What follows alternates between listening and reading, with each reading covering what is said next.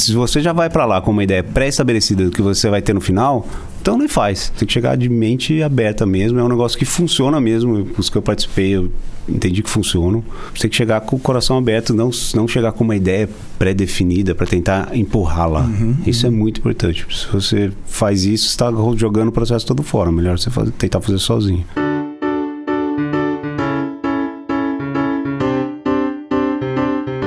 Esse é o Por Trás da Nuvem, o programa que mostra as transformações causadas pela tecnologia digital nas nossas vidas e no trabalho em coisas tão normais quanto inventar alguma coisa. Eu sou o Cris Dias e o Por Trás da Nuvem é uma iniciativa da Colecto, a ponte de tecnologia entre negócios e resultados. Para saber como a Colecto pode colocar o poder da tecnologia e da nuvem a favor do seu negócio, acesse colecto.com.br. K-O-L-E-K-T-O.com.br. E olha, a gente está meio sem ideia aqui pro programa, então bora fazer um hackathon? É, porque cultura maker, hackathons, sprints, todas essas palavras fazem parte de uma constelação de buzzwords que a gente ouve muito no universo da transformação digital. Eu estou aqui, inclusive, pensando se buzzword é uma buzzword, mas tudo bem. Tem muita gente que diz que entende e usa isso por isso, no episódio de hoje, a gente vai desvendar esse mundo com quem está fazendo isso de verdade. Gente como o Pedro Gravena.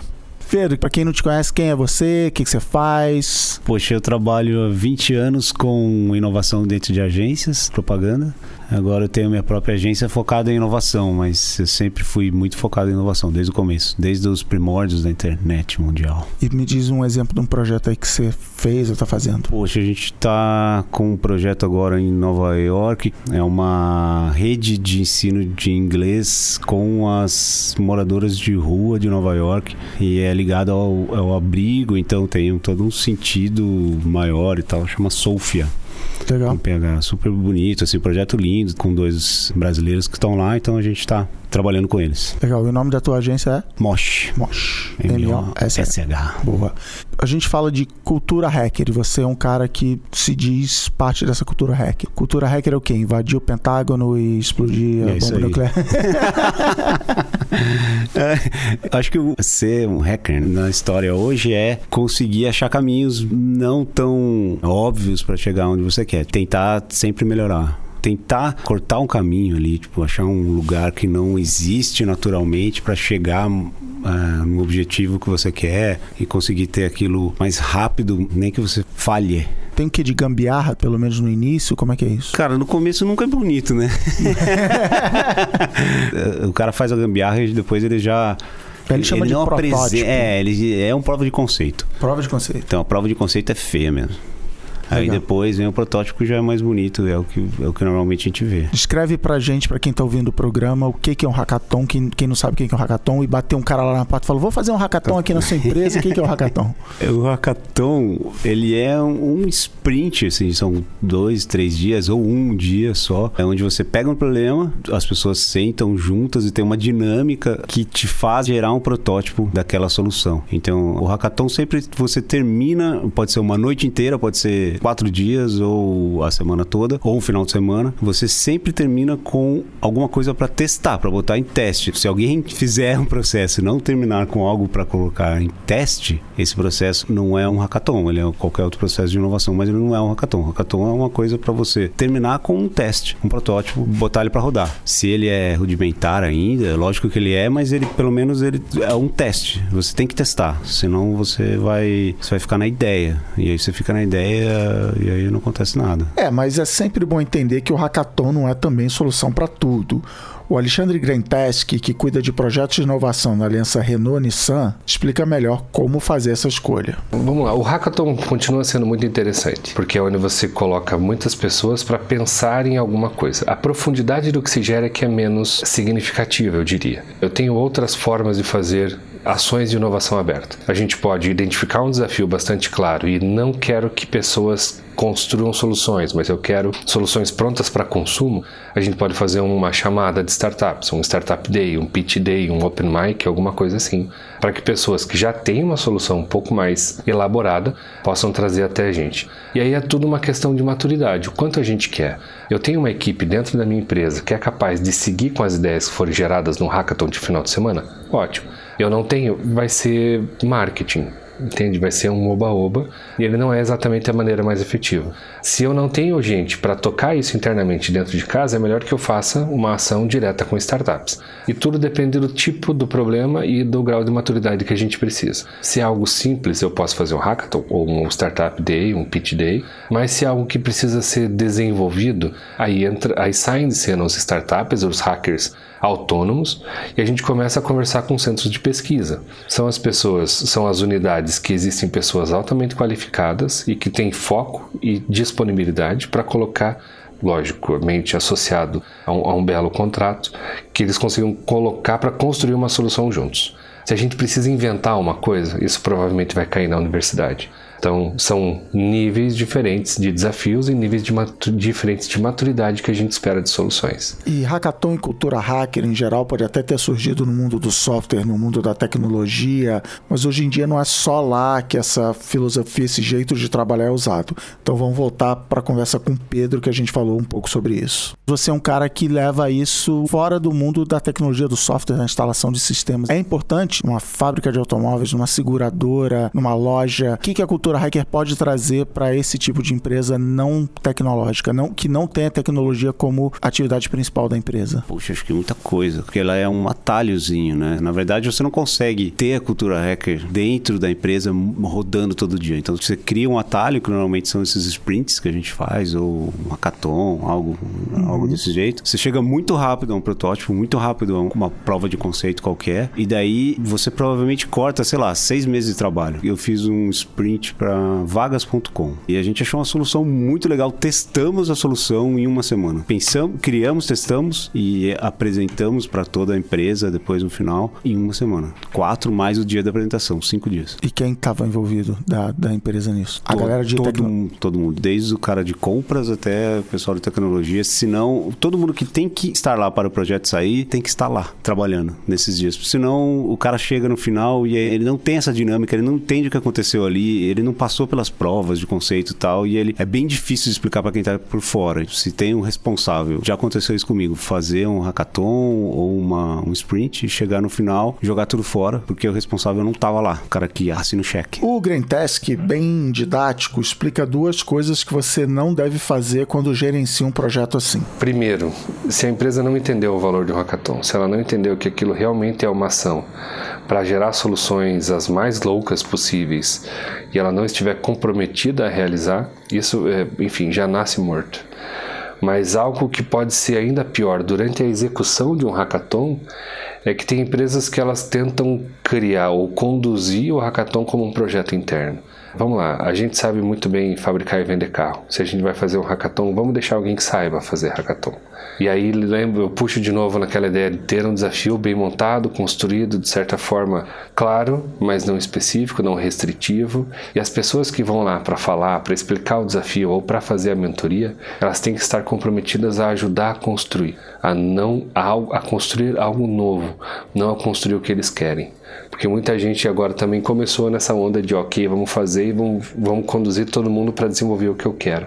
É como se tornasse uma grande dev fest para um problema interno, que não, não é também de nenhuma forma legal. Esses sprints hackathons são coisas que vivem só ali naqueles dias que você está fazendo o sprint ou hackathon ou essa cultura hacker acaba transbordando para a empresa? Você consegue lembrar de alguma, de alguma história que alguém te contou de que depois ficou, vamos chamar, o legado? Fica o legado. Esse próprio da Vagas, todo mundo que estava ali, as pessoas sabiam que iam voltar pro dia a dia, depois daquela semana, então o dia a dia é meio massacrante, mas eles mudaram totalmente o espírito. Eu sei que é difícil manter depois, mas o projeto existe. Comprovado e aprovado, no caso da Vagas pelo dono, trazer para o dia a dia acho que é um pouco mais embaixo, assim. Tem que ter uma cultura muito always beta, assim. Sabe onde acontece hackathon também?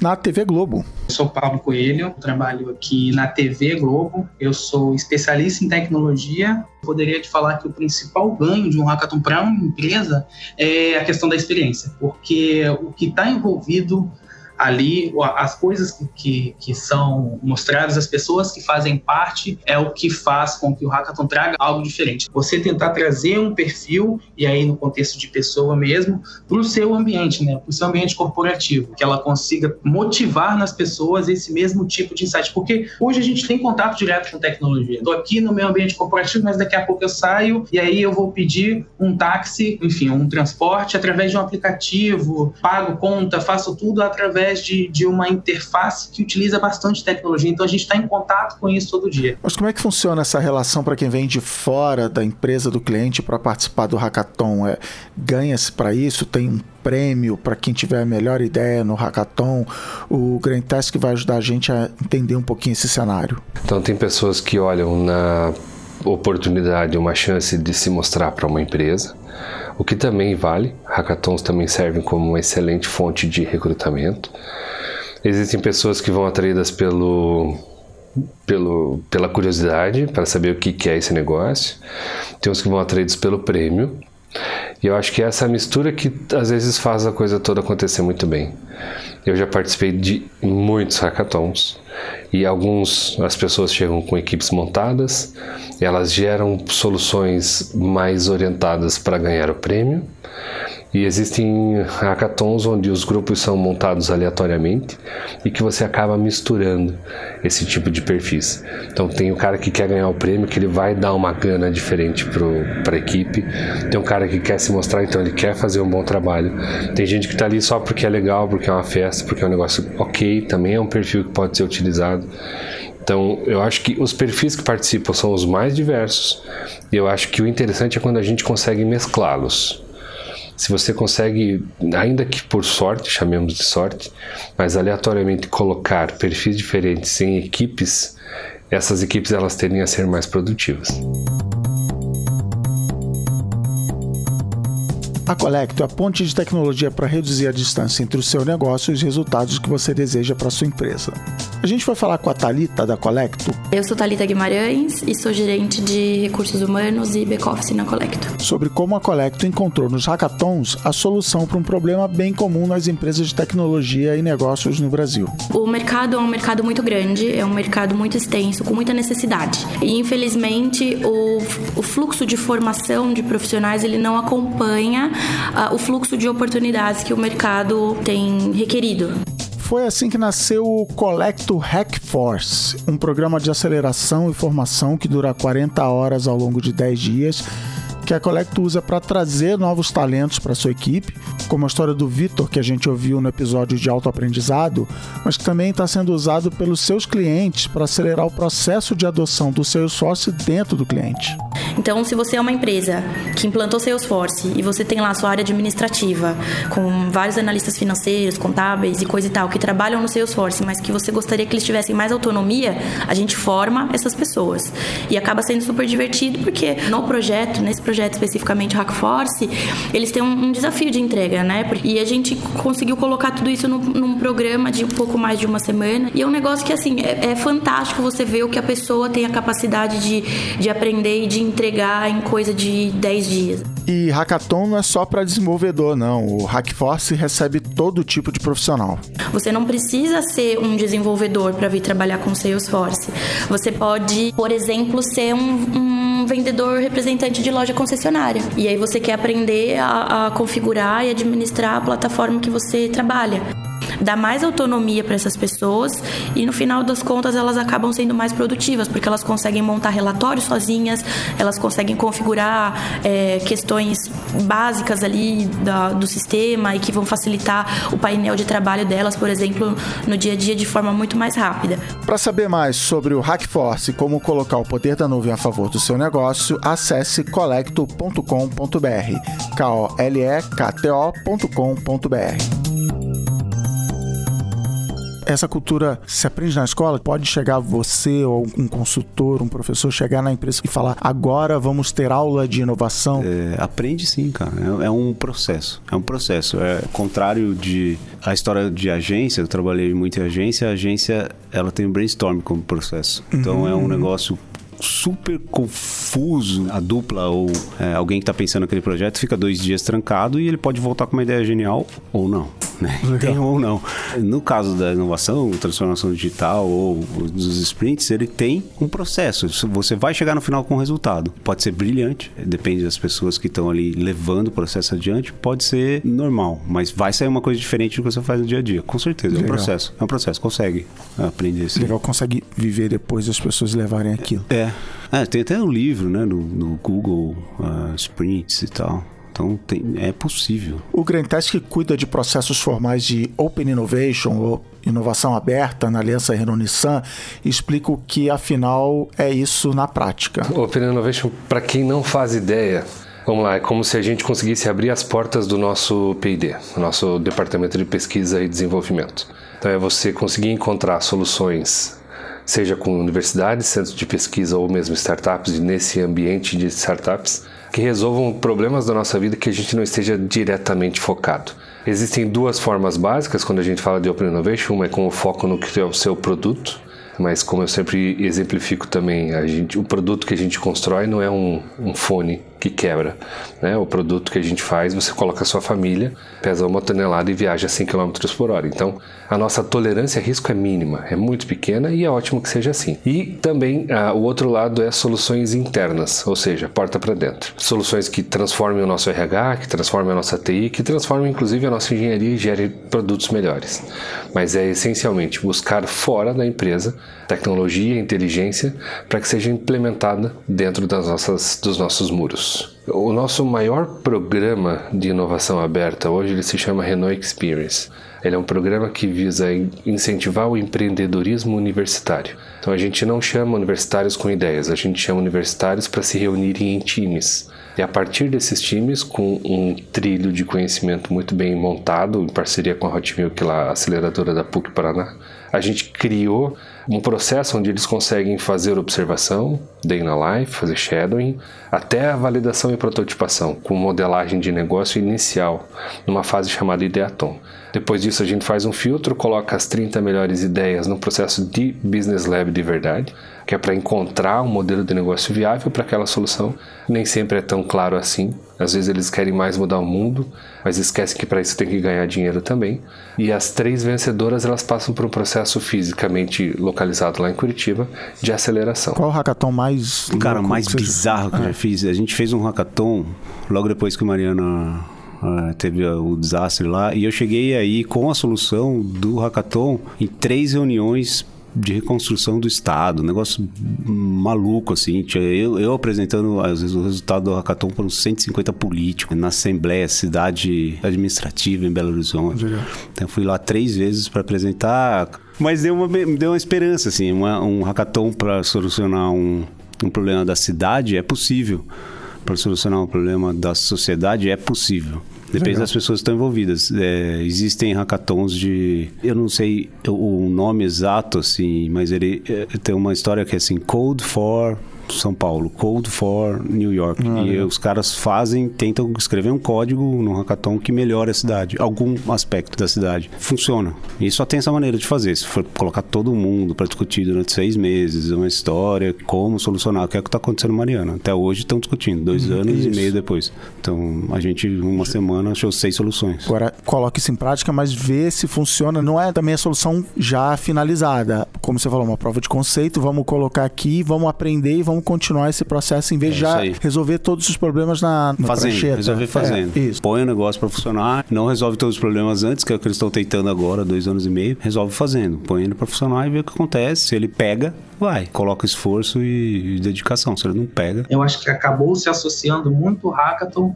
a entregas tecnológicas e eu acredito que não tem essa necessidade. Acho que a gente pode sair com novas ideias de negócio, com novas formas de fazer negócio é, através do hackathon também. Aí um exemplo foi o do Criança Esperança. Esse ano a gente pensou um pouco diferente e falou, vamos trazer um desafio pro Criança Esperança? E aí a gente foi lá no pessoal do Criança Esperança, conversou com eles e trouxe uma pessoa. E aí durante o Hackathon teve uns dois, três grupos que propuseram uma solução pro Criança Esperança.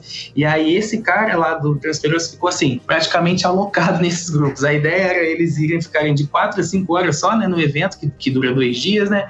Mas eles ficaram lá quase o tempo todo porque eles foram muito consumidos. E aí é, foi um papel assim, extremamente importante e que realmente gerou mais valor, porque as propostas estavam muito casadas com desafios que, que as áreas colocaram. Aí foi bem, foi bem legal por causa. O impacto legal de programas de transformação digital, tipo os hackathons, é que é mais fácil para o próprio profissional ver que passou a encarar seu trabalho de maneira diferente. O Greentesk mesmo se descobriu hacker na hora que se viu mexendo em áreas e processos que não eram necessariamente tecnológicos, mas pensando de maneira é, de maneira hacker. Eu sim me considero um hacker é, e eu comecei a compreender melhor isso no último ano, quando a gente falava assim, cara, hackeamos uh, o RH. Cara, o que é o hackeamos o RH?